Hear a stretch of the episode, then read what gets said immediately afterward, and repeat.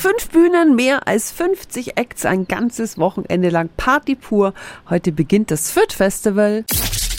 365 Dinge, die Sie in Franken erleben müssen. Mit dabei ist natürlich auch wieder die Komödie Fürth mit einer großen Bühne auf der Freiheit. Guten Morgen an Marcel Gaste von der Komödie. Hallo. Servus. Marcel, das Fürth Festival feiert heuer seinen 25. Geburtstag. Stolzes Jubiläum. Warum ist es denn so toll? Es ist umsonst und es ist draußen und es ist mitten in Fürth und ich glaube, das ist einer der schönsten Plätze, die wir hier haben. Man trifft sich hier und setzt sich hin und kann zuschauen. Wir haben ein super Programm, kann was trinken, was essen und das macht's halt hier aus.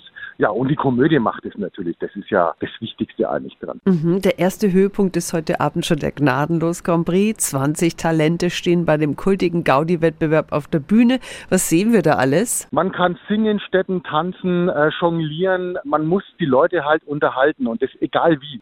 Man hat eine Minute Zeit, bevor gewertet wird, weil bei uns wertet ja das Publikum und keine Jury.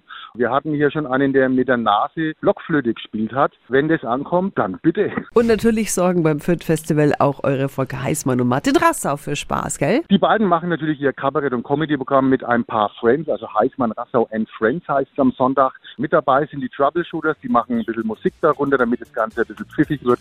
Da haben wir, glaube ich, was Schönes zusammengestellt. Heute beginnt das Fürth Festival. Es geht bis einschließlich Sonntag. Die Infos sind auch nochmal auf radiof.de.